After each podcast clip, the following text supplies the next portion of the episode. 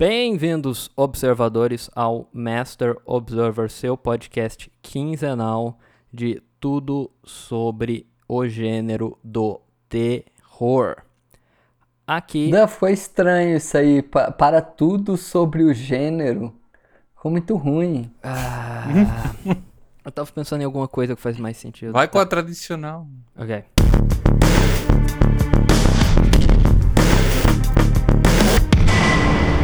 Master Observer. Bem-vindos, observadores, ao Master Observer, seu podcast quinzenal onde falamos tudo sobre terror. E aqui está o Christopher. Olá, pessoas. Olá, ser humano Christopher. Aqui está o Gesiel. Fala, os meninos. Olá, os meninos Gesiel. E aqui está também o Bruno. Fala, os meninos!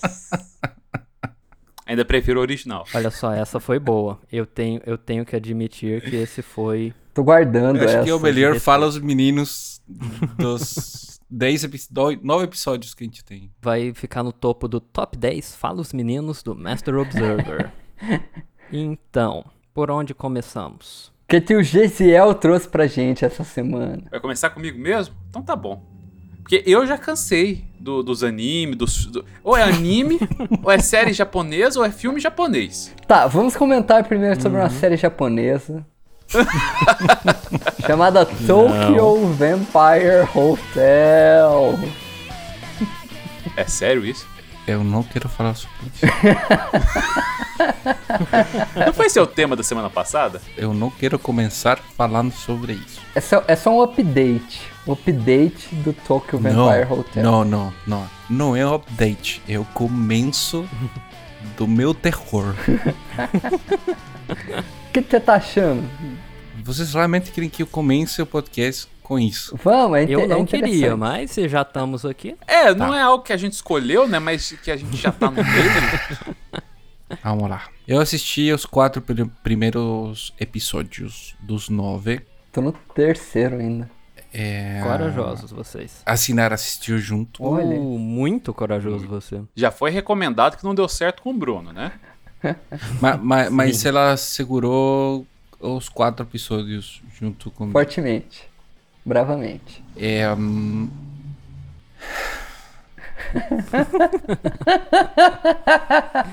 Ah, é eu tenho algumas impressões, mas eu não sei se, se vai parecer muito. hum, Como que posso chamar? Como que eu tô me achando o crítico. Ou, ou em, em nenhum momento Crítico eu me acho um, um super crítico ou um super analisador de coisas. Exatamente. mas é, você é um grande observador. Eu sou, sou um grande Isso é observador. verdade. Você é praticamente um mestre observador. Mas é, eu, eu- eu não tenho conhecimento, porque as pessoas que nos ouvem não, não sabem muito da gente. Então, eu não tenho grandes conhe... eu não tenho uma formação acadêmica em cinema ou em ou, ou em alguma arte ou em desenho. Como eu fiz um semestre de dramaturgia na faculdade, eu tenho todas as credenciais necessárias. Você já tem jogar- mais credenciais. Pra jogar qualquer obra de arte. O que quero dizer é que é, o meu julgamento é como consumidor. E como consumidor não só de, de, do- de produtos, sino como consumidor de podcasts e outras mídias que falam sobre produtos. Então eu, eu tenho absorvido muito sobre é, mais dessa forma.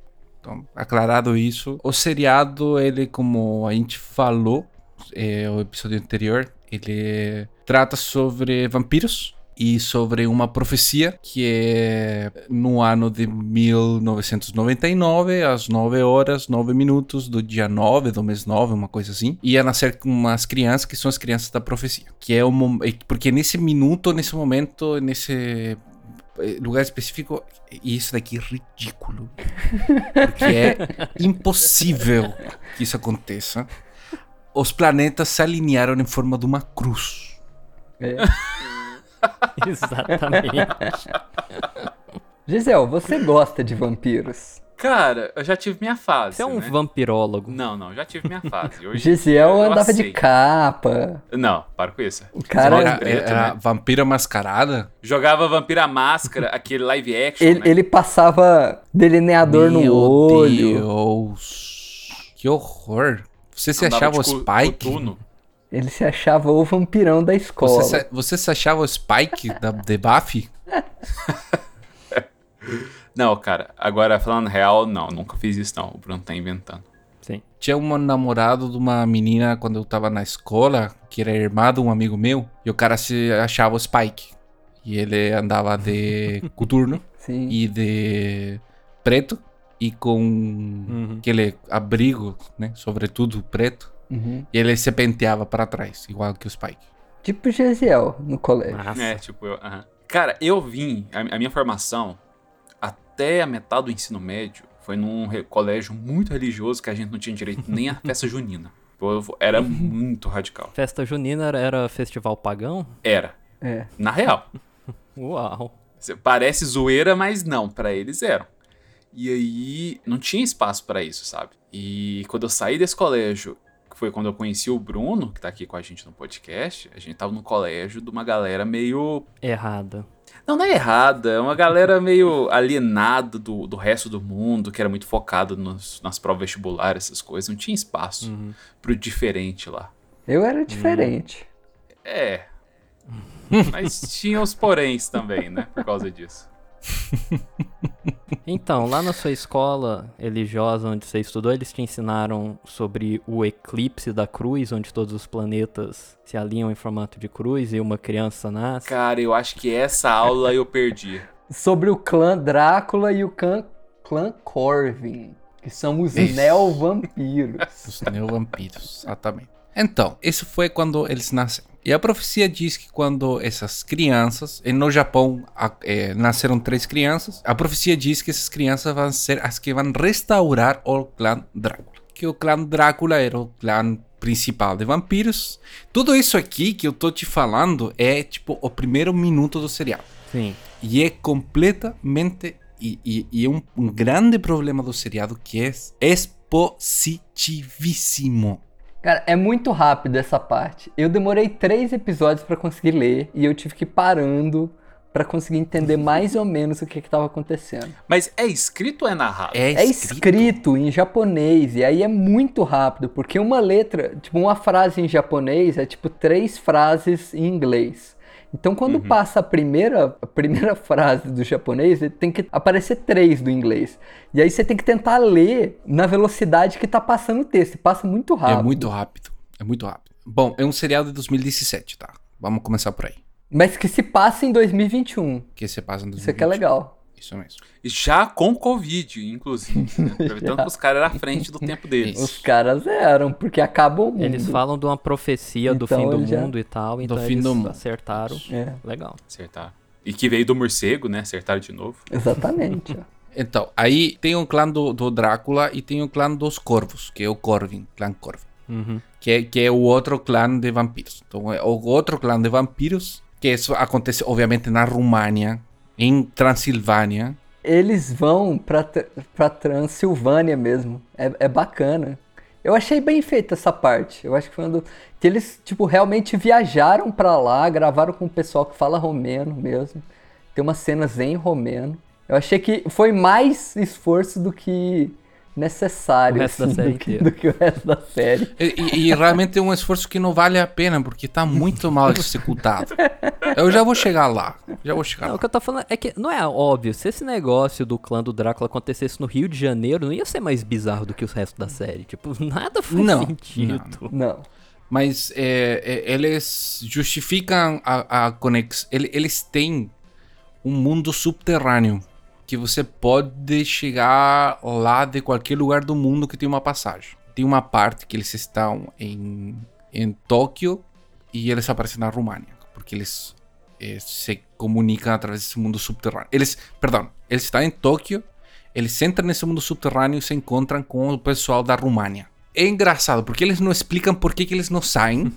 tá, tipo, o clã Corvin que os corvos desterraram o clã Drácula. eh, e o líder do clã Drácula é um descendente de Drácula, não é o Drácula. É, pelo menos até agora é isso aí. E eles foram desterrados ao mundo subterrâneo. Só que não te explicam por que, que eles não podem sair. Eles, tipo, foram desterrados para o mundo Porque eles não subterrâneo. têm poder, Christopher. O poder deles não é suficiente. O poder deles não é suficiente. É isso aí. Isso é uma ótima explicação. Pode ser. Mas agora eles têm o poder suficiente porque ah, é, eles vão ter um. Enfim. O negócio é que é, é, você começa o seriado com aquela cena lá que o Danilo falou, que é, é- é- está em uma está em um bar, em um pub, um restaurante pub, tem muitas mesas, muitas pessoas. Você não sabe quem que é o personagem principal. E monta, você não sabe se essas pessoas vão te acompanhar pelo resto do seriado, o que, que eles são, não sabe nada. Aí chega uma menina que fala: Oi, faltam três horas para que seja meu aniversário. Em três horas mais ela vai fazer 22 anos. E aí dá aquela loucura toda que aparece uma outra pessoa que começa a matar um monte de gente. E daí ela é, daí ela é assassinada por um outro pessoal. É, tipo, é, é, é isso aí. E é isso aí mesmo. É, e aí começam três horas, que terminam no final do capítulo 3. Três horas. E são três horas em que o personagem principal só grita e corre. Não faz mais nada. Em tempo real, assim, assim, entendeu, Gisele? É tipo, são três Uhum. horas em tempo real. Porque são três episódios de uma hora. Ma- Mas no meio tem outros. Tem outra apresentação de outros personagens, tem apresentação. Mas ela, em nenhum minuto, para para escutar ninguém. Na hora que, assim, que viu ou, ou que, que, que teve aquela, aqueles tiros, ela começa a correr e a gritar e não para mais. Mas você faria isso também. Mas é um seriado. Ele tem que parar para te explicar o que que tá acontecendo. Porque senão não, você mas não você não gostou daquele flashback no, no episódio 2 ou 3 que tem uma menina que a gente nunca viu Tá. e depois. Esse flashback eu acredito que é o mais legal que tenho visto em quatro episódios, dura 20 minutos. E, é, e- e acho que é, é o mais legal que eu vi, porque está centrado em um personagem e eu consegui conhecer o personagem. E não está correndo gritando o tempo inteiro. E isso é um grande problema, porque para mim, você Bruno que já tem assistido, já, já tá com três episódios, eu acho que o diretor ele fez uma viagem, ele quis fazer um seriado com umas. é, ele tem cenas de, de, de, de câmera estática que a pessoa é, rie e mostra os dentes com sangue, Uhum. porque é um vampiro. E isso, tipo, para causar impacto. Tem cenas que são plano sequência, que é um cara entrando numa sala e tem um plano sequência. Para quê? Não sei. Parece que ele está tentando, tipo, fazer coisas que são bacanas, mas ele não está conseguindo inserir elas no momento certo e parecem desconexas. É assim, na verdade, a produção parece um teatro de escola. Tipo, os atores são bem. Como assim? Explique sim, melhor. sim, sim, é verdade. Os atores são muito expressivos, assim, como se fosse um teatro. Não parece um seriado, Uhum. parece um teatro. Tipo, a qualidade da produção mesmo, das, tipo, das armas, do sangue, é bem amador, assim. Tem um lugar Parece que é, pra muito ser, amador, né? que é pra ser um hotel tal. Claramente é um palco. É como se eles tivessem. É um, é um estúdio, né? Tipo, é claramente um estúdio. Em nenhum momento você acha que é um, que é um lugar de verdade. Tem uma parte em CG que é muito mal feita. Qual a parte Tem- tem CG? Quando explode a bomba. Ah, cara, isso daí muito. Eu tinha esquecido disso, cara. Eu acho que eu apaguei a, da minha memória. Tem um cara, Cara, é que muito. é o primeiro-ministro japonês. Ele parece que pegaram. Ah, verdade! parece que pegaram uma criança, colocaram aqueles bigodes falsos assim, ó, e uma Não, peruca. velho, é o mesmo, é o ator. É o É o mesmo mesmo. ator. É o Isso. mesmo ator. Tu tá ligado, tipo, quando, quando você queria fazer de velho, colava um bigode, Isso. jogava, jogava a farinha na, cabe na, na cabeça pra ficar velho? Ah.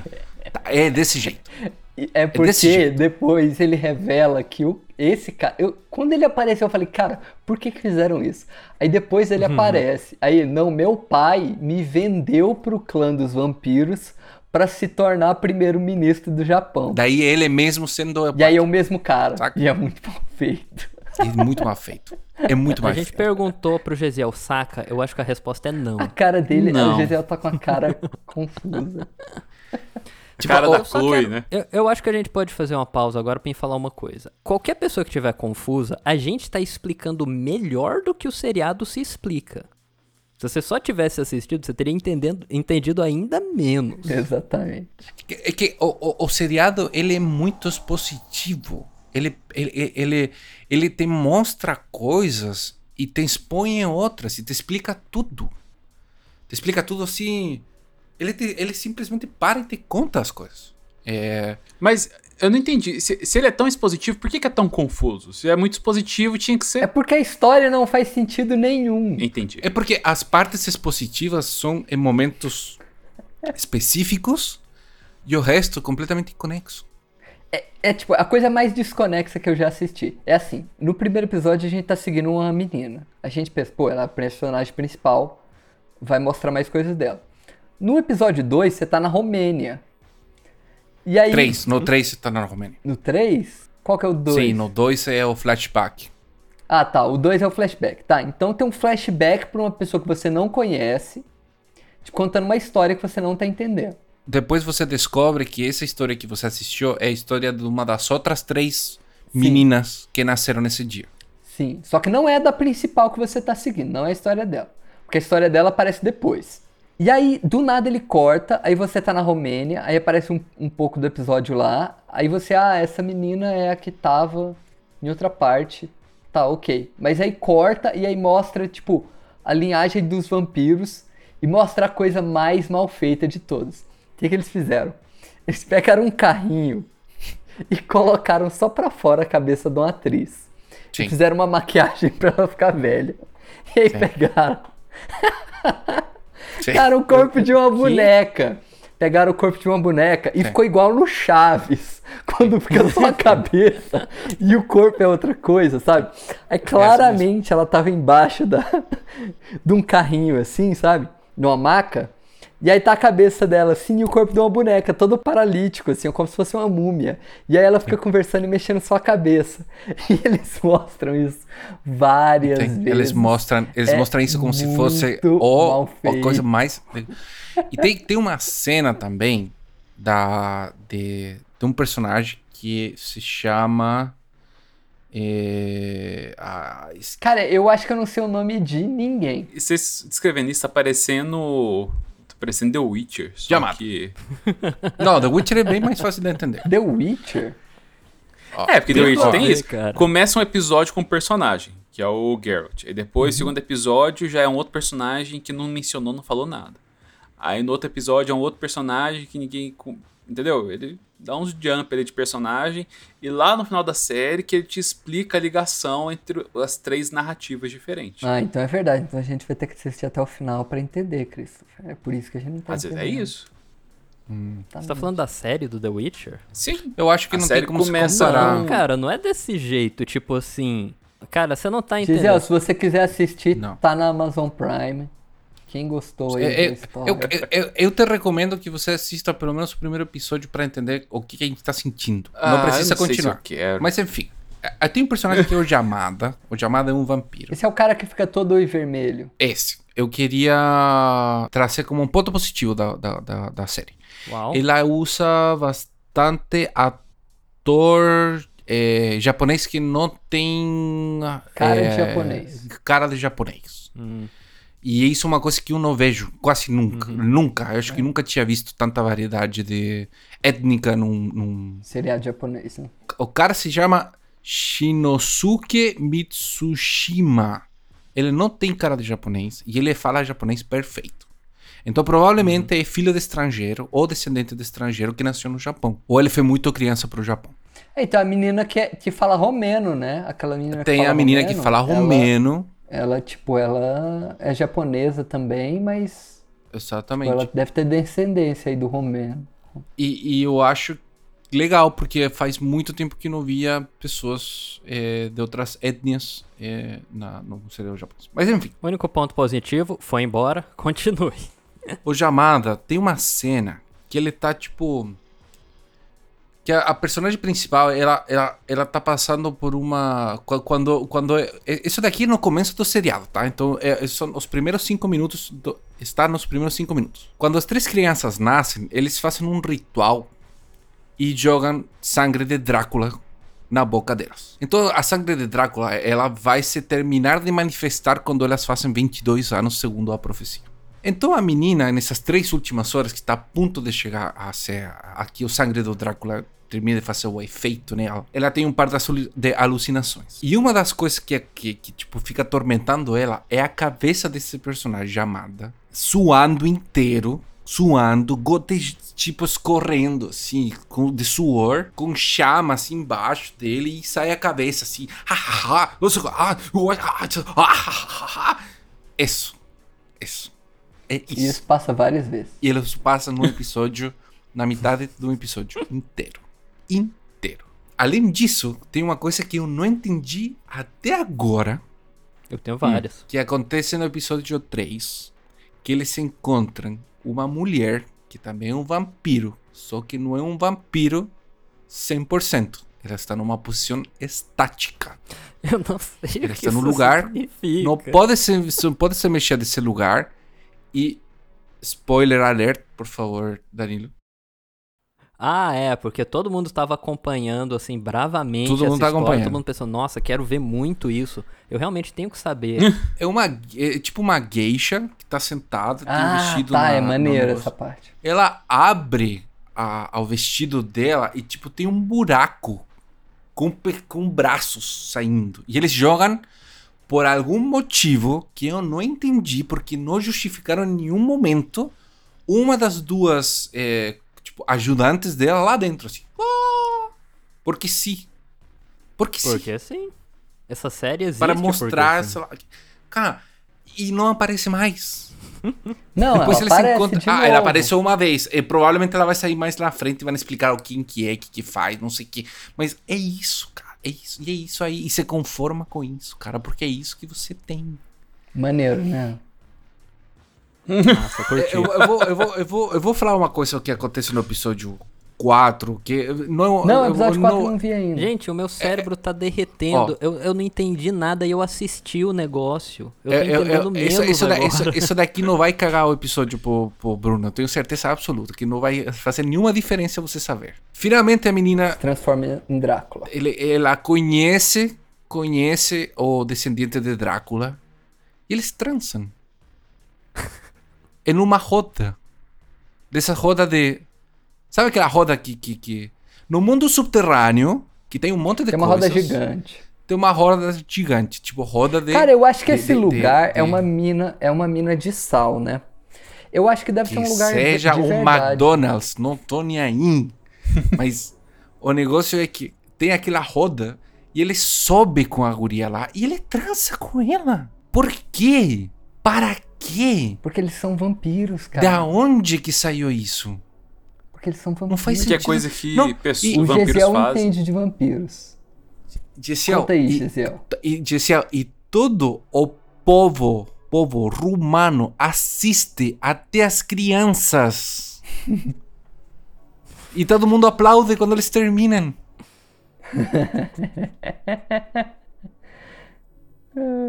Tipo,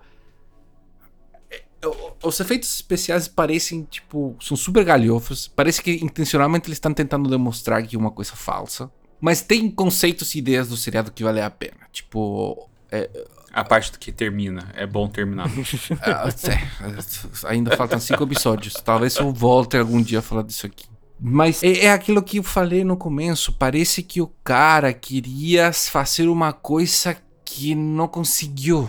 Tipo, os enquadramentos das câmeras, as cores. Tem uma cena, cara, que é uma mulher que lê a mão e um cara que, tipo, também faz Ah, outro tipo de magia. Mas você Aí- não entendeu essa cena porque você não assistiu os outros filmes. O outro filme dele, o Cold Fish. Porque o cara que, que faz. Que re- recebe a ligação lá. É, da outra mulher que lê a mão, ele é o personagem principal do Cold Fish. Então ele pegou um ator que ele já tinha trabalhado, ele sempre faz isso, ele pega atores que ele já trabalhou em outros projetos e coloca eles Tipo, no filme. Então, pra quem Entendi. acompanha os outros filmes dele, ia falar, ah, é aquele cara. Ah, tá, entendi. Um easter. Ou seja, tá quebrando a quarta parede. Bom. Ou seja, faz todo sentido, agora é uma cena excelente e que realmente explica tudo, pois, olha, é ele. Cara, eu acho que esse seriado, ele é mal, ele é mal entendido, entendeu? Eu acho Não, mas que peraí, a gente só vai peraí, conseguir peraí, entender peraí e que- absorver daqui a 100 anos. Não, não, pera, pera, pera. Tudo que eu te falei até agora não é nem o plot principal do negócio. Você sabe qual que é o plot principal? Eu não sei. O plot principal do seriado é que tem um hotel É verdade. onde, é verdade. onde foram reunidos por seleção por- é- é- é, os vampiros, o clã de vampiros, os Corvis, sabiam que o mundo ia acabar. Ou é o papo deles. No papo deles eles dizem que o mundo vai acabar. E eles pegam pessoas solteiras e sem parentes de Tóquio e convidam eles para um meet and greet, para uma festa de, de, de para conhecer pessoas solteiras. social, aí. É, que são tipo todo mundo solteiro para que eles se conheçam. E lá naquele hotel. E daí eles falam que o mundo vai acabar. Eles mostram nas telas que o mundo acabou, explodiu bombas atômicas, nucleares no mundo inteiro, porque não sei quem tirou, não sabemos. Pode ser mentira, pode ser mentira, talvez isso daí seja resolvido mais para frente. Então, qual que é o plano dos vampiros?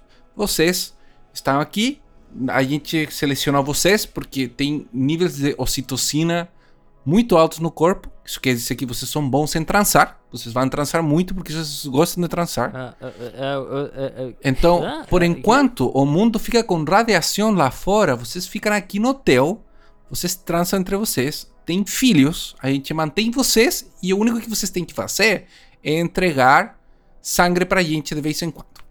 Uma vez por mês. Uma vez por mês eles vão tirar uma seringa de sangue deles. Esse é o plot do seriado. É por isso que chama Tokyo Vampire Hotel. É por isso que se chama Tokyo Vampire Hotel. Aí aquela mulher que é, que, é, que é aquela geisha que eu falei lá, que tem um buraco na- embaixo da calça, ela é chamada de hotel. Ela também é um hotel. Porque ela tá, tipo, no lugar que ela é, tipo... Tá ligado Naruto? Em Naruto tem, tem um, tem um Não. jutsu. Tá, em Naruto tem um jutsu que é o... o- que faz o Senin lá, o, o do, o mestre do... do... Gisele entende de Naruto. Sei, tu assistiu Eu Naruto? entendi tudo agora. Cara, eu assisti.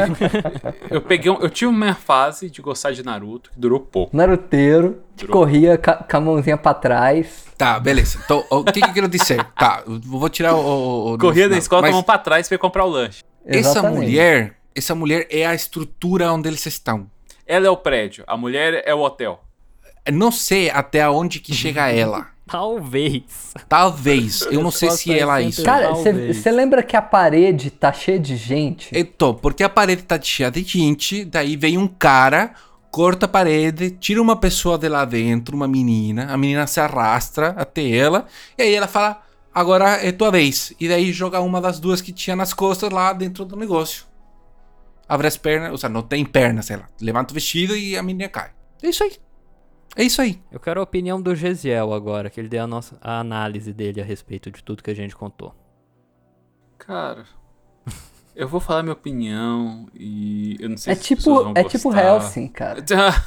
Velho, mas é Tá bom. nojento, é nojento. Tem umas cenas que são nojentíssimas. Tem uma cena que a, aquela guria lá que o que tão, foi tão desconfortável, cara. Aque, aquela cabeça que tá na mesa, que tem um corpo de, de, de- de boneca. Cara, eles é jogam sangue. Eles, ele- eles jogam sangue nela. Ela fala, eu preciso sangue, eu preciso sangue. Daí eles fazem uma ferida na menina principal, a menina principal joga sangue e a outra faz. E move a língua e escorre sangue. E faz. Aí ela se rejuvenesce. Aí ele se rejuvenesce, cara. Mas foi nojentíssimo. nojentíssimo, cara. Era, era como se fosse um filme. É, é uma mistura entre filme trash, de mau gosto, e, e, e- e não sei, cara. E um filme mais trash ainda. De mais mau gosto. é, é tipo um filme da Troma, isso. É, porque assim. Não chega a ser um filme da troma, não. Não é tão trash, não. Nossa, o episódio que eu vi eu achei tipo super trash. Que eu só vi o primeiro, mas isso aí que vocês estão me falando parece que fica tão pior. Ah, tem tiro, violência, é tudo pra tudo, qualquer canto. É faca pra lá, tiro O que eu pra achei cá. bacana do flashback, no flashback tem uma, tem uma parada que é bacana. É que eles criam toda uma proteção em cima da menina. Uhum. Sim. E aí, tipo, ela vai trocando de, de, de mãe e pai. Sim, é Porque- verdade. Isso daí é legal. Tipo, a mãe dela chega, faz, tipo, dá um problema, ela vai e morde a mãe dela. Aí eles têm que sumir com a mãe. Aí eles somem e aí no outro dia aparece chegou a nova mãe. Aí quando ela tá grande, tipo, o pessoal pergunta, alguém pergunta, ah, e seus pais e tal. Aí ah, não, eu já, troquei de pai e mãe tantas vezes que eu nem, tô- que eu nem ligo pra eles. Sim. Então esse conceito eu achei bacana, assim, de ter todo um. A pessoa viver toda numa bolha mesmo, assim, de que tudo. Tipo, as pessoas que estão do lado na rua dela são meio que atores, assim, também.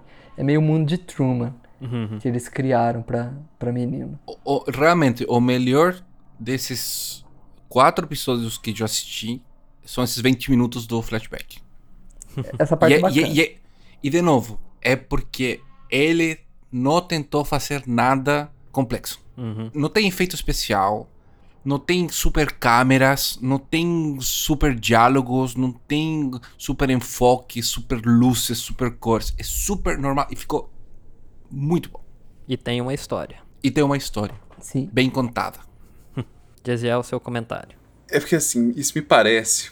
Eu não vi, eu não sei. Então, assim. Mas o povo japonês, a cultura oriental é muito diferente da nossa.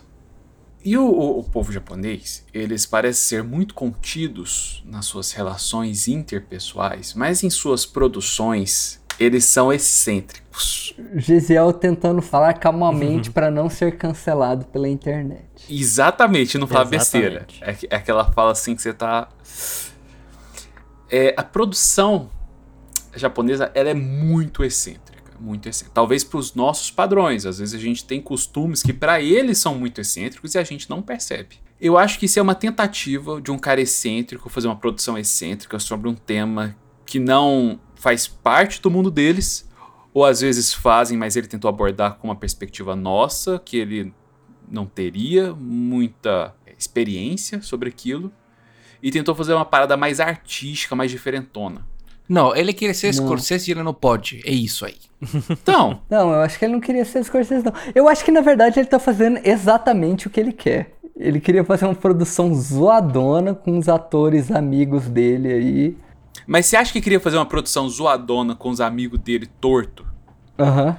Pra ser uma. Pra, pra, pro povo assistir e falar assim: Nossa, que bosta, não tô entendendo nada, isso é muito estranho, não tá me Aham. fazendo sentido. Ou você acha que ele queria falar assim: Cara, isso é genial, porque você tá lembrando Não. daquele episódio que você não entendeu? Não. Você acha eu acho que- Eu acho que não. É mau gosto pelo mau gosto. Sim. eu acho que é só isso. Cara, eu, eu não fiquei com a impressão dele ser tipo assim um David Lynch, Não. sabe? Tentando fazer um negócio com uma atmosfera, com umas ideias e tal.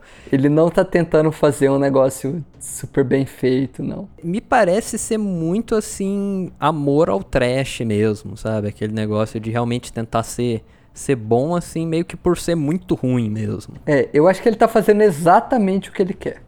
Porque a gente sabe que ele é um diretor competente, porque a gente viu outro filme dele, de 10, tipo, 10 anos atrás. Às vezes um filme é bom não te faz um diretor competente. Às vezes um filme é bom é simplesmente um. Não, mas eu sei que ele fez mais coisas além desse filme que teve, tipo. É, é, existe muita coisa que parece uma galera aí muito invocada e faz umas merdas. Esse cara, a gente já viu um filme dele. E ele também é um diretor que tem uma carreira muito longa, tal, que tem muitas produções. Eu acho que ele é minimamente competente, sabe? Eu acho que pode se dizer que ele tem É, noção. ele não, ele não faria uma assim, coisa. eu vou terminar de assistir. Uhum. Eu vou ir até o final. Eu vou esperar o Bruno terminar de assistir. E eu vou trazer ele de novo pra cá para considerações finais. Aham. E, de novo, é o que eu falei no começo. É minha sensação de pessoa que assiste e que consome. Posso estar falando um monte de merda, isso é uma obra-prima e eu não tô sabendo, é, tipo... Mas você pode confiar em mim porque eu fiz um semestre de dramaturgia na faculdade. Então Bruno, eu entendo o que eu tô falando. Você tá um pra um, cara. Você me fez assistir aquilo aqui, eu gostei. Você me tá fazendo assistir esse troço, eu não tô gostando. Cara, mas eu não tô te fazendo você assistir esse troço, porque eu falei que eu tô assistindo. E você falou, eu vou Você assistir vendeu. também. Você, você veio aqui ven- vendendo. Eu não cheguei a vender. É, eu tava no mesma, na mesma conversa e na hora eu falei assim, eu não vou assistir. Exatamente, ó. Eu não falei pro Gesiel, Gesiel, você vai gostar, assista. Porque nem eu tô gostando. Nesse caso, eu tô com eu tô com dois então, porque eu falei que Kill La Kill é bom, falei pra você ver, e eu Nossa. falei que esse negócio era horrível, então eu acertei em ambos os casos. Eu, Cara, vocês insistem nisso. Eu não tenho mais, mais nada a, a comentar por enquanto. Eu fecho a minha. Tá. Qual que é o próximo tema? Eu. Que eu ia falar e me interromperam. Eu falei assim, não quero começar com um anime, uma série japonesa ou um filme japonês. Aí o Christopher começou e entrou falando de uma Eu, série eu fui japonesa. eu que entrei. Sim. Ah, foi o- Foi o Bruno que entrou e agora o Christopher tá bebendo pra tentar esquecer a série. Sim.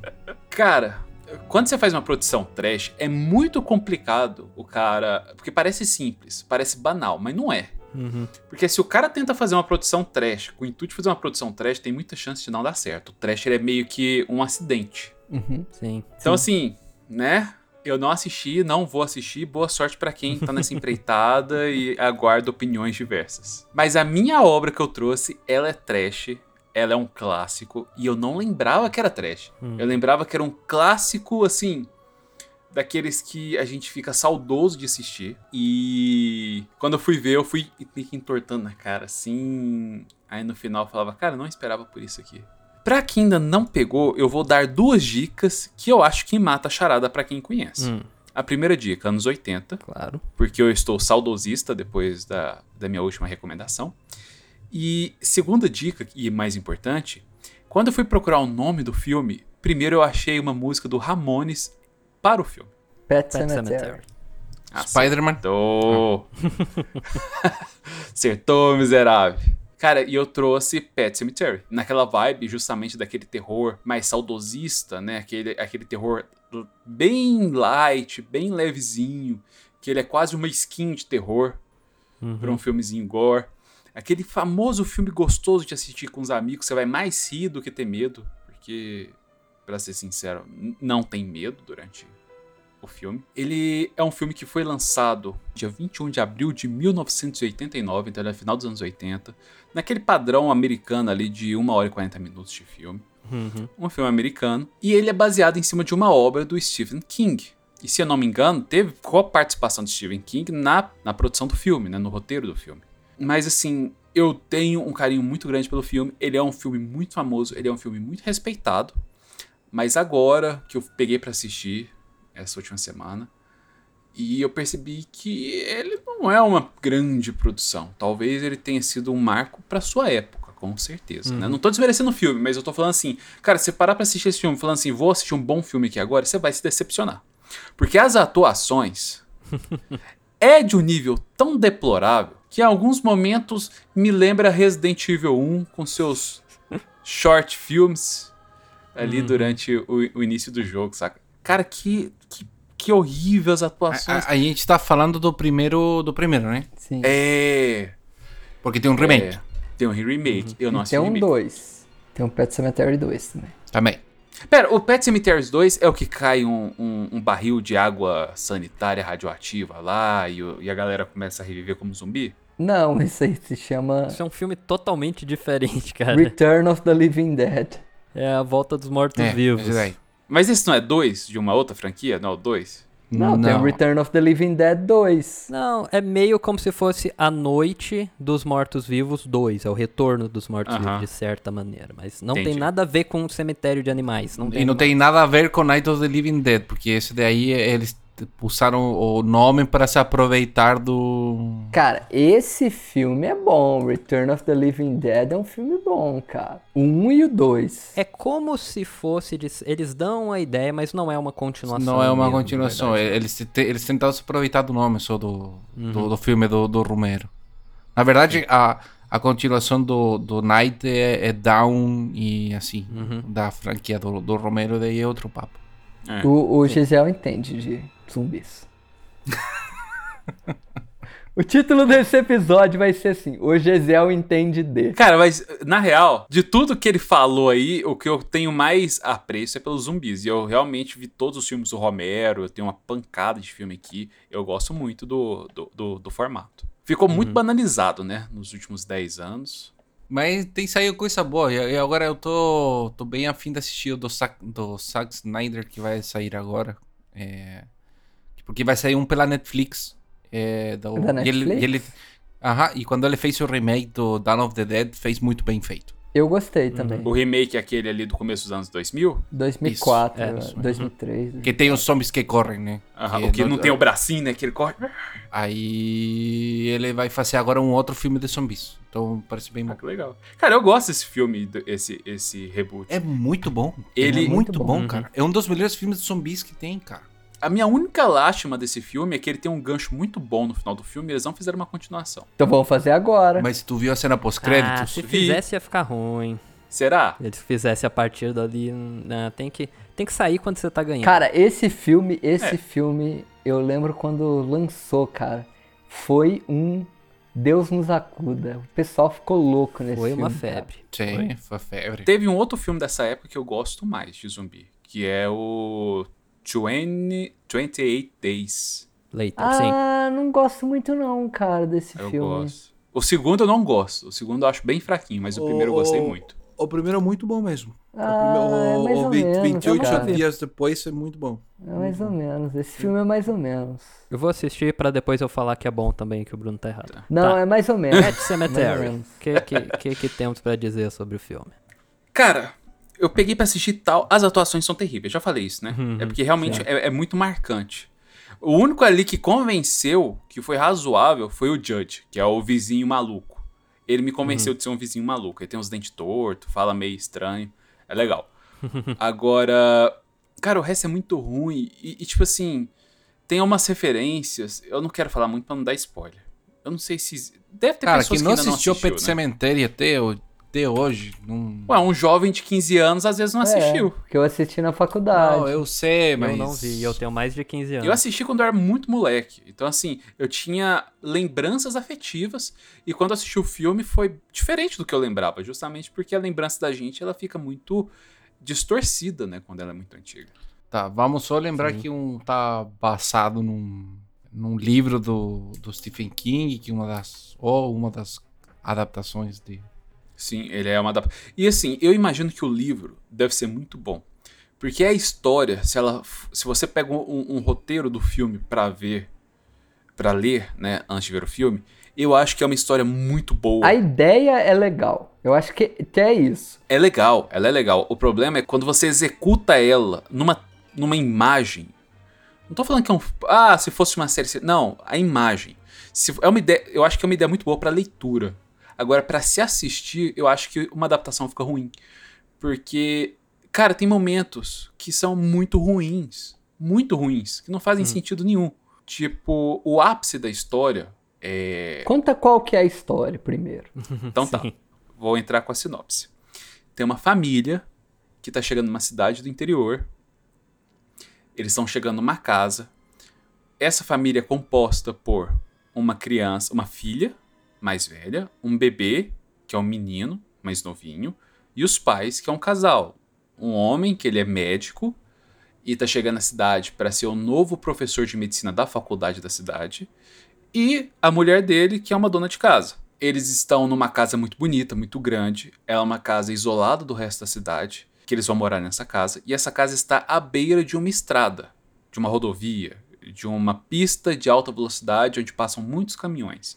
E isso é relevante para a história. Saindo dessa casa, no quintal dessa casa, tem um, um, trilho, um trilhozinho, né, que a criança chama de path.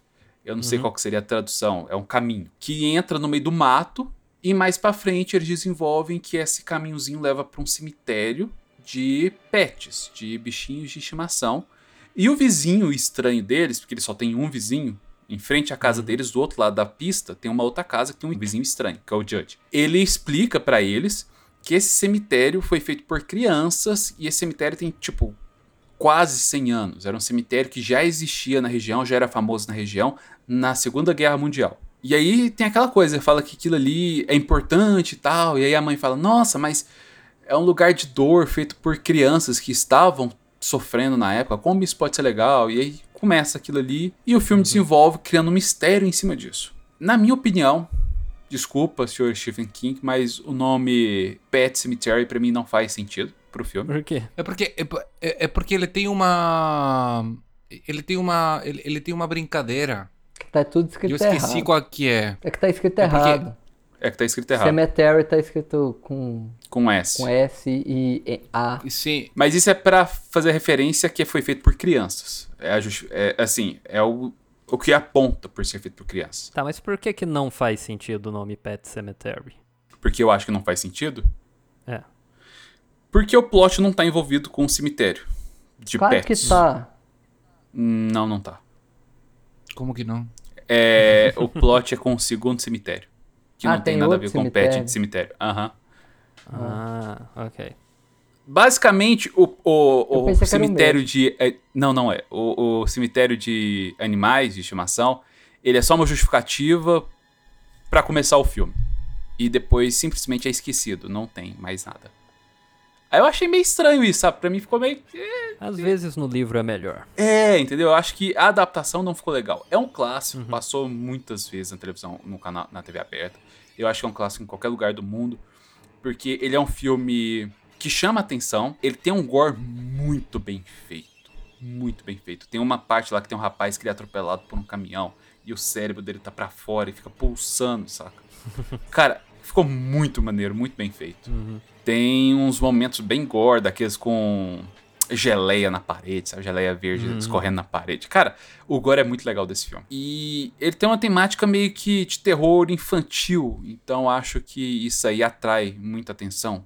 Porque a gente tem muito. te- houveram muitos programas. Acho que essa geração atual, não, mas geração dos anos 80 e 90, eles se sentiu atraídos né, por esse terror soft.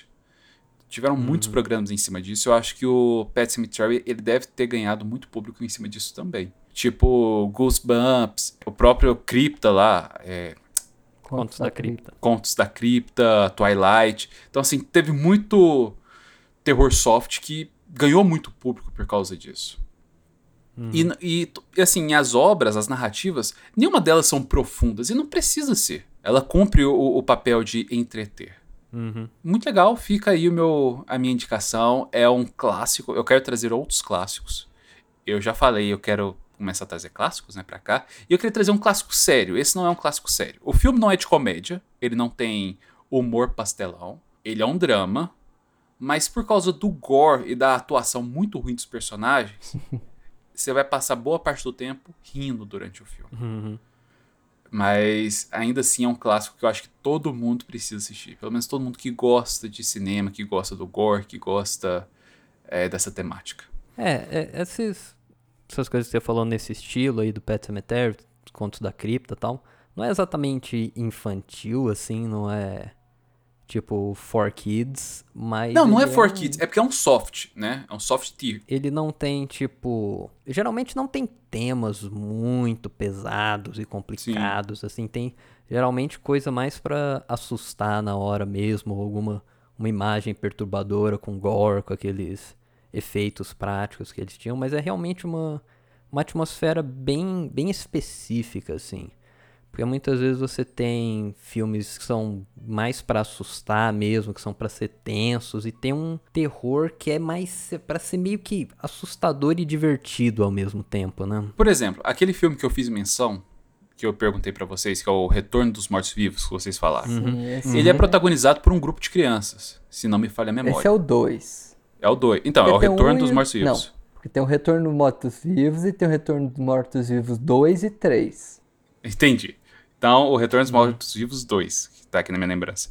Ele é protagonizado por crianças. É um grupo de aventureiros, né? Uma turminha da pesada. É muito maneiro esse filme. Ele tem toda essa parte do gore, né? Essa aura do terror, mas é um terror soft e tem crianças ali no meio. Então, eu acho que quem muito dos que consumiam esse tipo de produto nos anos 80 e 90 eram crianças. Eu assisti a esse aí na no SBT quando passava a noite. Assisti várias vezes. Muito Cara, bom. eu assisti, eu não, não acho que eu assisti várias vezes, mas eu assisti. Então, assim, quando eu era moleque, eu me sentia atraído por esse tipo de coisa. Tipo, Goosebumps. Eu adorava assistir aquilo ali. Pra mim, era sensacional. É, é, Goosebumps é meio que pra crianças mesmo. Ele já é, tipo, pra essa classificação indicativa. o Twilight Zone eu acho que também era, não era? Não. Não. Contos da Cripta. Twilight Zone e Contos da Cripta era pra classificação indicativa um pouco mais alta, mas eu acho que atraía muita gente mais jovem também, até pra, pra aquela sensação de você tá vendo uma coisa que não era pra Permitida, você né? ver, né? Uhum. Entendi. Cara, porque eu lembro que nessa época, eu já acho que até mencionei aqui no podcast, eu Hum. tive uma infância atípica, porque meus pais, eles não tinham censura. Eles não me colocaram censura. O que eu Uhum. queria assistir, eu assistia. Eu falei pro meu pai, nossa, olha, tem um filme de terror no cinema, eu quero ver. Ele falou, bora lá. Era O Exorcista. Eu tinha, sei lá, uns seis anos de idade, que foi o, Uhum. uma remaster que eles fizeram lançaram no cinema. Cara, o filme tenebroso, eu fiquei traumatizado com essa porcaria durante anos. e pior, meu pai era fumante. Aí no meio do filme falou assim: ah, vou ali fumar um cigarro e nunca mais voltou. Eu assisti o Exorcista sozinho no cinema. Por isso que ele é normal do jeito que é hoje em dia. É. Então, tipo assim, eu assisti Madrugada dos, Mor é, Madrugada dos Mortos Vivos, que é do Romero, sei lá, com oito anos de idade. Ali é um filme da mesma época e que realmente não é pra criança. Uhum. ali não tem um soft, um, um eu não sei qual que seria a denominação técnica americana pra isso, mas é um terrorzinho leve. Não tem, ele é pesado. Ele é de zumbi, zumbi lento, no padrão antigo, mas é um puta filme pesado, cara. Ali é trágico o negócio. É, o Madrugada dos Mortos, ele pode parecer um pouco galhofa, assim, de primeira vista, porque os efeitos tem, tem aquele visual Sim. meio antigo, assim, e tal. Sim. Mas é um filme tenso, É, um filme tenso. realmente pesado, assim, tipo, ele termina história. numa vibe muito ruim, sabe? É, não tem piadinhas, tal, igual, igual esses outros que a gente tá falando. assim. É, não que o Pet Cemetery termine bem. Eu Acho que nenhum desses termina muito bem. Mas assim, tem Uhum. filmes e filmes, a forma que o filme vai passando. Tem uma leva aí desse terror mais, mais leve que acho que foi muito consumido por criança nos anos 80 e 90. Uhum, com certeza. E valem a pena ser consumidos at- até hoje, independente da faixa etária. Porque ele é um filme que uma criança vai ver, vai sentir medo, mas você não vai lesar a criança por causa disso. Tô sentindo uma certa amargura nessa fala aí. Não, não é amargura. É porque assim. Gesiel se autodenominou lesado agora. Não. Eu vou explicar. Eu vou explicar. É, o algoz do filme, o grande vilão do filme, é um bebê maquiado. Sim. Hum, Você sabe o nível de atuação que tem um bebê maquiado? Esse é o ator que vai ser o grande terror do filme. Então não tem, não tem como. Mas ele consegue, ele, ele, ele faz bem. Faz. Não, uma criança daquela idade, Criança que atua bem tem muito trabalho do diretor por trás. cara. também. Fica filmando horas lá e, de- e depois pega os cortes, né? Que ele quer usar. Exatamente. É ele que faz o, o- a criança dar certo. No, Não, no e é um conjunto de, de coisa que, pra, pra não dar certo, né? Porque o cara mistura a atuação de animal com a atuação de criança. É. Tem.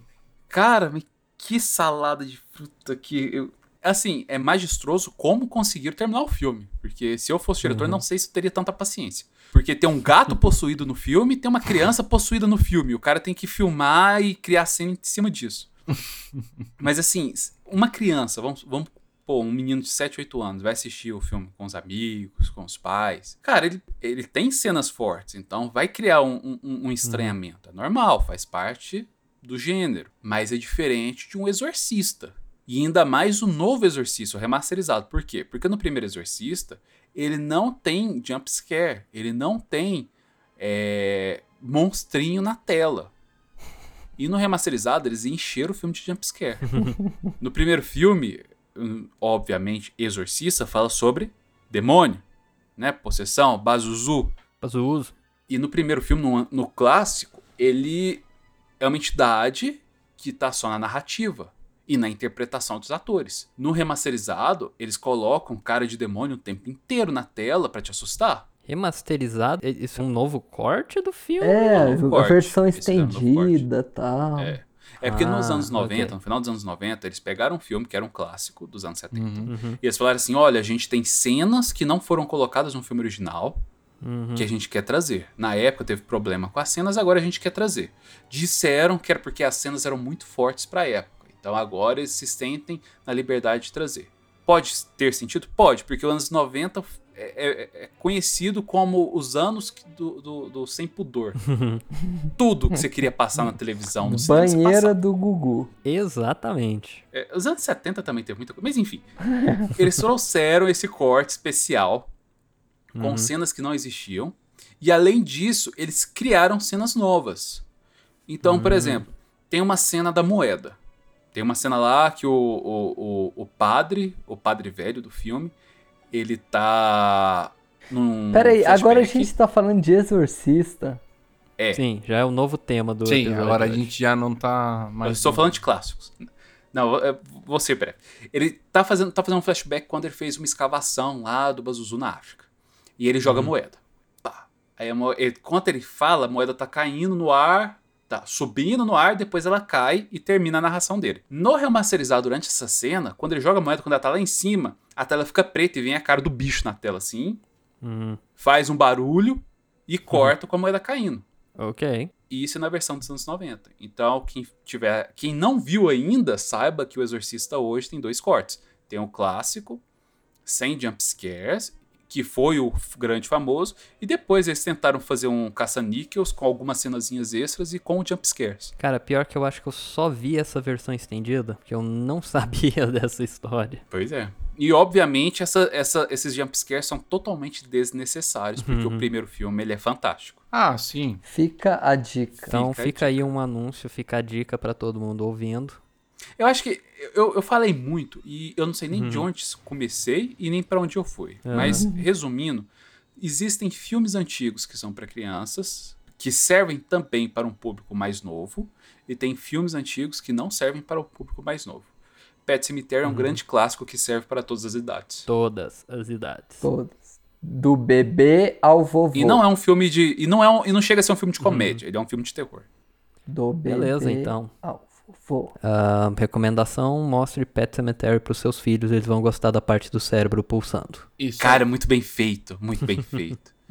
Mas, assim, o filme tem umas partes, cara, que não se justifica. Não justifica.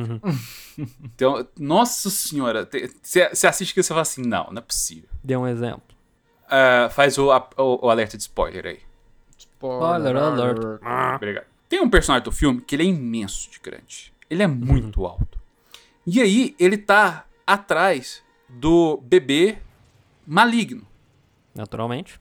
E ele sabe que o bebê maligno tá debaixo da cama. Aí ele vai, ele ajoelha no chão, encosta o peito e a cara no chão. Porque é assim que você faz quando você sabe que tem alguma coisa Maligno. maligna debaixo da cama. Tem um lençol cobrindo. Ah, mas isso é óbvio, né? Que você acha que vai ver como. Tem que ver. Tá. Aí o que, que ele faz? Ele se, ele, eles colocam uma posição extremamente, né, em desvantagem ali do momento. Quando ele vai abrir o, o lençol pra pegar o menino, vem o gato possuído, dá um susto nele, aí ele olha o gato, aí o menino vai e corta o tendão do calcanhar dele. Tendão de Aquiles. Só vem a mãozinha pra fora assim da cama e tchac, corta. Aí ele cai no chão, sentado. Ah, ah. Aí eu vejo um menino, aparece e dá um corte na bochecha dele. Aí com Ok. esse corte na bochecha e com esse corte no tendão de uma das pernas, ele está imobilizado no chão. e o bebê chega nele, fala uns dizeres ali de uma criança possuída falaria. E morde o pescoço dele e arranca a garganta dele. O cara não levanta um mindinho pra se defender. É porque ele tava possuído pelo. pelo. Vocês têm noção? E tipo assim, é um bebê, cara. Um bebê. bebê. Eles colocaram um bebê do lado do cara gigante pro bebê atacar o cara, saca? Ah, curti. Eu acho que isso. eu acho que essa cena vende o filme muito bem. Também acho. Pois é, se for, eu penso que se fosse num livro, você lendo a cena, você iria ilustrar aquilo na sua cabeça de uma forma melhor, sabe? Essas lacunas são preenchidas na nossa imaginação. É, o, autor pode não falar especificamente que ele caiu de bunda no chão e Sim. chegou um bebê e fez assim, mordeu ele. Tipo, ele pode deixar uns espaços estratégicos pra coisa ficar um pouco mais Digerível. mais mais digerível aí. Então é isso, Pet Cemetery, maneiro, recomendamos. Recomendamos. Gostamos. Massa. Gostamos, puta clássico. Ah, eu só queria fazer um adendo, rapidão. Está na Netflix. Porém, exibição limitada até o dia 31 de março. Por quê? Por quê? Ah, é? Coisa deles. Tá lá um banner gigante. Apenas até dia 31 de março. É por isso que a gente sempre vai no filmeslegais.suécia, porque lá não tem esse tipo de coisa. Não tem é isso. limitado. Quando esse podcast sair, você vai ter, tipo assim, uma semana e dois dias pra ver. Então, Exatamente. corre lá. E já lá. foi pensado nisso, porque aqui a gente vai dar privilégios para quem nos acompanha no lançamento. Então, você nos Exato. acompanhar no lançamento tem informações privilegiadas. Ou, Uhum. que- ou, ou, ou fale se você quer semanal. E é isso aí. Uhum, uhum. Quero mais dinheiro. Nos apoie. que Master Observer também é cultura. Às vezes. Às vezes não é. ah, tentamos. Às vezes a gente fala de, de Tokyo Vampire Hotel. Minha nossa.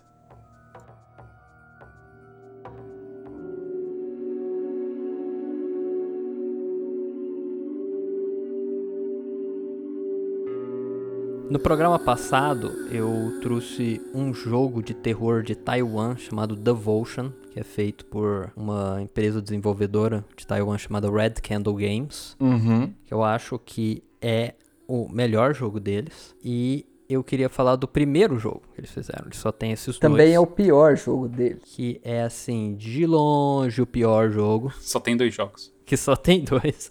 Mesmo assim, o pior jogo deles ainda é um dos meus jogos de terror favoritos ever também. Chama-se Detention. O que, que é a história desse jogo? Ele se passa numa escola em Taiwan na década de 50. É uma época em que Taiwan estava sobre um regime ditatorial e que tinha uma grande caça às bruxas, a comunistas, pessoas associados ao Partido Comunista, tinha livros proibidos, que tivesse a posse de um livro podia ser preso e morto, aquela situação de ditadura mesmo. E o jogo começa você jogando com a personagem que se chama Rey, não é a Rey Star Wars, não pense a respeito disso. e ela acorda na escola e todo mundo sumiu e tá tudo meio destruído, essencialmente como se a escola tivesse virado Silent Hill. E você vai realizar puzzles, encontrar notas, acompanhar a história e descobrir o que que aconteceu, quem que é essa menina, por que que ela tá nesse lugar bizarro. A estrutura do jogo, ela é um, é um survival horror um pouco mais tradicional, assim, de que você tem monstros para você fugir, você tem cenários um pouco menos lineares, assim, mais abertos, porque o jogo é em 2D. Ele é como se fosse um, um Silent Hill 2D. Nossa, mas que diferente. É, é uma coisa assim que pelo visual é bem diferente. Ele parece ter flash. É, parece tipo um jogo de flash mesmo. É, parece mesmo. E você joga ele é, só com o mouse. Então você clica para a direção que você quer que o personagem vai, você arrasta os itens de uma coisa para outra. Então, essencialmente, ele é um point and click adventure, mas com a diferença de que em alguns momentos tem alguns monstros, que são monstros relacionados ao folclore de Taiwan, e o que esse jogo tem de especial, eu acho que é o visual dele. E a forma como ele conta a história de maneira. Aquela maneira bem Silent Hill mesmo. Uhum. De você começar perdido, não saber o que, que aconteceu, quem que são os personagens. E ele constrói a sua história, seu terror todo em cima dessa questão de perseguição, de ditadura, de controle da personalidade, dos pensamentos das pessoas. Mais pra frente você vê que parte do, do plot envolve um clube de leitura que eles tinham, que uma pessoa tava meio que levando escondido pra escola alguns livros que não eram permitidos pelo governo das pessoas lerem e compartilhava com outras pessoas lá. E algumas pessoas podem ter dedurado algumas outras pessoas e sentido meio culpadas por causa disso. A partir desse tipo de história, de sentimento, de estar sempre controlado pelo governo, de não ter liberdade para fazer o que você quiser e tal, que vem o, o grosso da história do jogo mesmo. Eu, eu tô olhando aqui o, o visual. Do, ele é o seriado. Não sei se é o seriado ou o filme. O de 2019 é o seriado ou é o filme? Eu acredito que é o seriado. Ele, ele tem um visual bem parecido com o, com o jogo. Pelo que eu tô vendo aqui na internet. Nossa, cara, pare é- é- parece muito legal o jogo. Oh, parece que tem até para Switch. Ele tem pra Windows, Mac Linux, PlayStation 4, Switch e pra Android também. Tem pra celular. Como ele é point and click, eu acho que ele deve funcionar bem no celular, na tela de touch também. Mas ele tem jumpscare, esse jogo? Esse jogo, eu acredito que tem um ou dois, mas daqueles jumpscare bem feitos, sabe? Aham. Que é meio que uma coisa que você tem que reagir, mas que aparece assim de repente, mas que você não grita na sua cara, sabe? Entendi. Não, é, tem bom. alguns, alguns jumps meio, meio soft, assim. Mas ele tem puzzles muito inteligentes. Ele é muito. As qualidades dele são muito similares com o do Devotion também.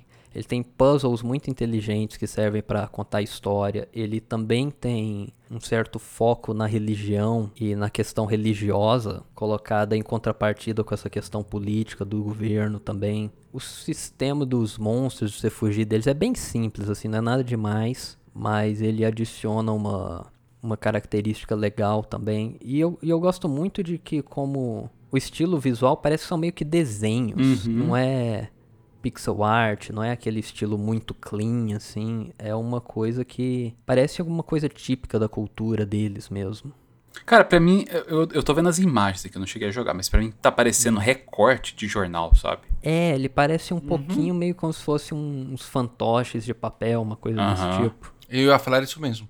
Que parece como se fosse um, uma, um desenho. Esse jogo também é bem linear, ele tem um final secreto, se você fizer algumas coisas específicas assim, mas eu acho que não, ele não adiciona muita coisa, tem só como você jogar o último capítulo do jogo depois e fazer uma coisa ou outra diferente que você vê o final secreto depois. Mas a história é muito bem feita e muito bem contada. Aquele sistema de você ir coletando as migalhas e juntando as coisas.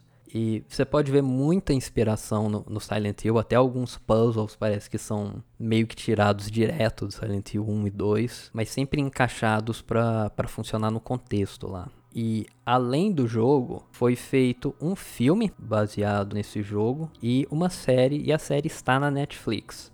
Eu assisti os cinco primeiros episódios, infelizmente não deu pra mim assistir tudo. E a série eu tô gostando bastante, mas o problema é que ela demora muito. Ela tem oito episódios. No quarto episódio eu achei que é que ela mostra pra que que veio, sabe? A gente tava falando de, do Cold Fish semana passada. O plot da série poderia ser Sessão da Tarde também. Porque você tem uma escola que é muito rígida. É, a série se passa no ano 2000, não é muito tempo no passado assim. Mas você tem uma escola muito rígida, que todo mundo é meio. Parece uma escola militar, é super babaca e tal. E aí aparece um novo professor, e esse professor é mais divertido. e a protagonista do filme, ou ela tem uma amiga que é uma fantasma. Então poderia ser muito, muito galhofa isso, mas não é. Acaba ficando tudo bem tenso, bem, bem pesado mesmo. É no quarto episódio estabelece mesmo pra que que a, que a série veio. E o, o começo eu acho bom, eu acho interessante. Acho que talvez eu tenha passado por tudo mais pelo fato de que eu já conheço a história do jogo e já era fã e tal. Talvez eu ficasse bem entediado no começo, que é bem lento. Mas a partir do episódio 4 fica muito, muito bom. Eu parei no meio de um episódio em que você tem uma mudança muito drástica na história. Tá sendo bem, bem legal. Vou, vou terminar de ver. Falar mais depois. Bacana. Legal. Tá, essa é uma série que eu tenho vontade de assistir. Ah, não. Tá vendo? É assim que você faz propaganda de alguma É, coisa. eu acho que eu vou assistir também. Quando eu terminar Vampire. Então, uma coisa que eu achei é, interessante, a série é meio como se fosse uma continuação do filme, porque o filme me parece que ele adaptou mais diretamente a história do jogo. Uhum. E a série, ela se passa no ano 2000, então ela é meio como se fosse, sabe, depois da história do jogo e do filme. Talvez vale mais a pena ver o filme primeiro. O filme não tá na Netflix, mas tem uns filmes legais aí, o site sempre, sempre dando aquela força. Sempre, Mas eu sempre. acredito que se você quiser começar da série também, não, não acho que tem, tem nenhum grande problema. Entendi. Fica a recomendação então. Fica a recomendação, o Detention tá disponível aí em todas as lojas, do Playstation, Steam, não sei o que é nada, não Deixa eu olhar foi aqui banido. E é a como é que maneira tá. como você pode dar apoio ao, ao desenvolvedor que está precisando. Realmente precisando, né? É curto? Ele é, eu acredito que ele é mais longo do que o Devotion, Mas não é muito, muito longo, não. Acredito que umas 4 horas por aí. Ah, tá. É um jogo que você precisa ficar muito tempo nele. Tipo, é, a curva de, de aprendizado, ela é... Ela é muito devagar. É... Ele é bem simples de você jogar. Eu acho que os puzzles são geralmente bem simples. É aquela história de realmente você ver o que que faz sentido na história, o que que você pega alguns itens bem, sabe, que tá bem na cara, o que que você tem que usar onde mesmo. Às vezes as partes que eu fiquei mais travado foi, sei lá, que eu deixei de ver alguma coisa no cenário, alguma coisa do tipo. Então ele é mais os puzzles, os monstros geralmente você escapa deles fazendo alguma coisa muito simples, tipo apertar o botão direito do mouse para segurar a sua respiração, e é mais assim para criar uma tensão quando ele chega perto de você, não tem, sabe, combate, não tem nada muito complexo. Eu acho que é um jogo bem bem simples você pegar, jogar um pouco, parar, tal. Cara, eu tô vendo ele aqui e tirando a parte artística, a parte visual do jogo, em estrutura uhum. ele parece muito o, a experiência que eu tive com o Medium. Uhum. A gameplay dele, sabe? Muito parecido. Uhum. Eu tô vendo umas gameplay aqui, uns, uns cortazinhos de montagem de gameplay. Uhum. É, ele é bem, bem assim mesmo. Não tem, quanto ao gameplay, não tem nada muito, muito fora da curva. Mas eu acho que a história dele é extremamente única, é muito bem contada. Eu acho que, além do estilo visual mesmo, o quesito de animação, alguma das artes que eles criaram, tem certos momentos que tem, sei lá, uns bichos que se, se movem meio como se fossem uns fantoches em stop motion e tal. Uhum. Tem umas coisas muito, muito doidas da parte visual e do enredo da história que eu achei infinitamente melhor que da Medium. É, é tudo naquele. Hum naquele prédio mesmo? Ou o jogo, ele, ou, ou você muda de cenário? Você muda de cenário daquela maneira bem Silent Hill mesmo, de entrar num lugar, aí você tá num outro lugar que não faz sentido. O protagonista desmaia e acorda em outro tempo. Ah, sabe? ok. É, tá, bem, perfeito, é bem assim mesmo. Ele é um jogo que não é longo, não tem muitos cenários, muitas coisas diferentes, mas igual o Devotion aproveita muito bem todos os momentos. Aproveita muito bem todos os cenários dele. Entendi. E a. O OST. A trilha sonora dele é muito bem feita também. Ele tem algumas músicas mais melódicas, misturadas. É bem, bem aquele estilo Silent Hill mesmo. Mas esse desenvolvedor sempre tem muito um senso de identidade do país deles muito forte. Então tem muitas, muitos instrumentos típicos de Taiwan, muita coisa. Uhum. Algumas peças de música, assim, que são meio que uns corais religiosos, que tem a ver com a, com a religião de lá. Tem sempre muita coisa desse tipo.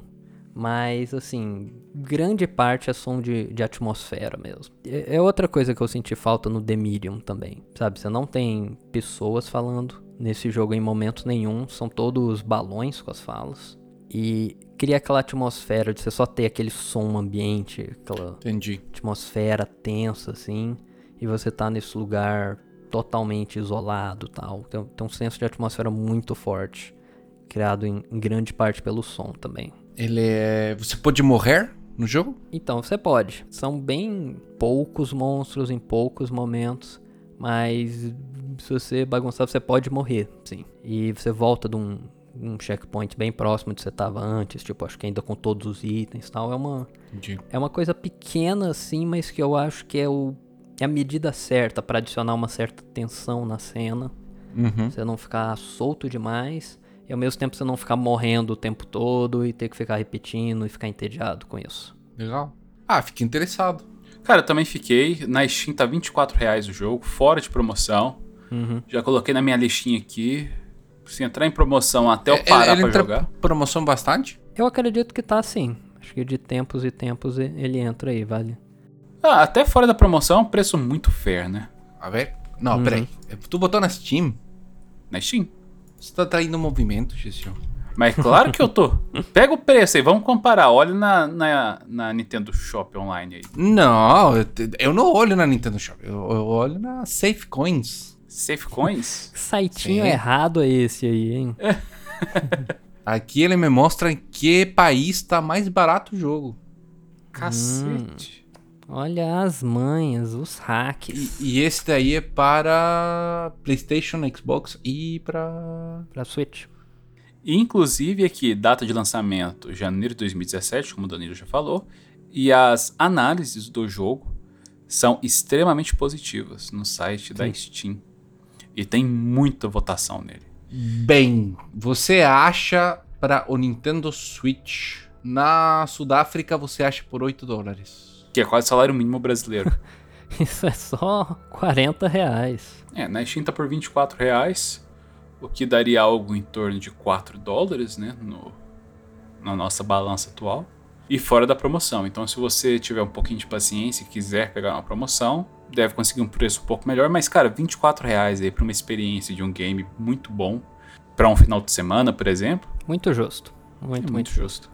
Então, acho que eu falei que a série era de 2019. Não, o filme foi de 2019 e a série é de 2020. Então é, é bem recente. Eu Bem acredito recente. que essas adaptações devem ser o que manteve o estúdio vivo durante a- o problema que eles tiveram com o lançamento do Devotion, que a gente citou mais no, no episódio passado, caso alguém não tenha ouvido.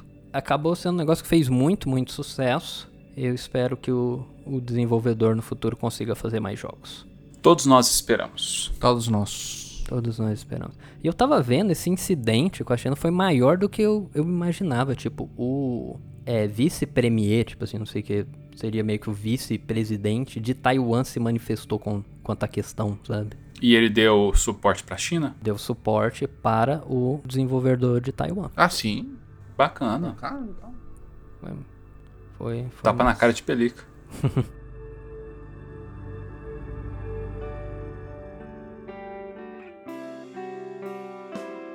Eu estou agora gravando um pequeno adendo a esse podcast, porque no programa passado a gente falou um pouco mais em detalhes sobre o Devotion, que foi o segundo jogo feito pelo desenvolvedor do Detention, a Red Candle Games, e a gente falou muito sobre a questão da proibição do jogo. E eu comentei sobre como não tinha como comprar esse jogo e obter ele de maneira legal, que é uma coisa que nós citamos um pouco nesse episódio também. Mas agora, exatamente uma semana depois da gravação desse podcast, a Red Candle Games lançou oficialmente a sua própria loja digital e agora todo mundo pode ir lá e comprar o Devotion de maneira legal. Eu mesmo já comprei minha cópia imediatamente, recomendo que todo mundo faça o mesmo, porque é um jogo incrível e o desenvolvedor precisa muito de suporte.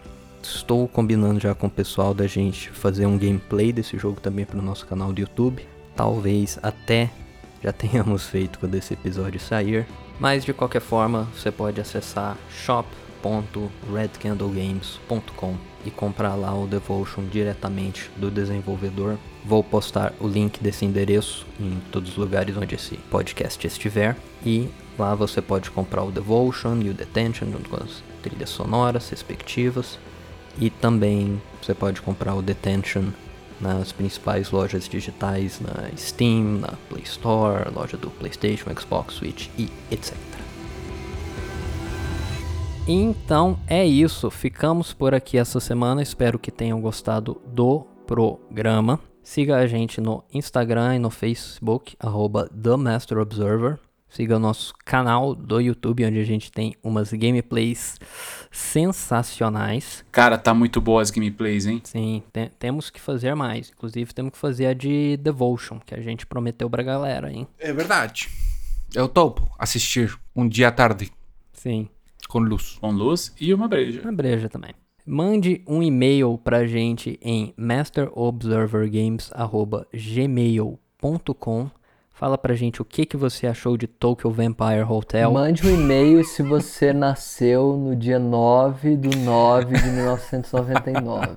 Às 9 horas, 9 segundos e 9 milésimos. Exatamente. Ah, isso vai ser interessante. Olha, eu nasci no dia 9 do 9, mas não do 99. Olha, revelações. Tan, tan, tan. Isso quer dizer que o Christopher ele é um vampiro? Talvez. Ele é um quase vampiro. Ele é um, Um quase. ele é um híbrido meio humano, meio vampiro. A gente não decidiu ainda. Sim. Bom que é a gente que decide, né? Exatamente. A gente fala o que a gente quiser. E aí é verdade até onde você sabe. E é isso. A gente se vê na próxima. Falou, os meninos. Tchau, os meninos! Falou, pessoal!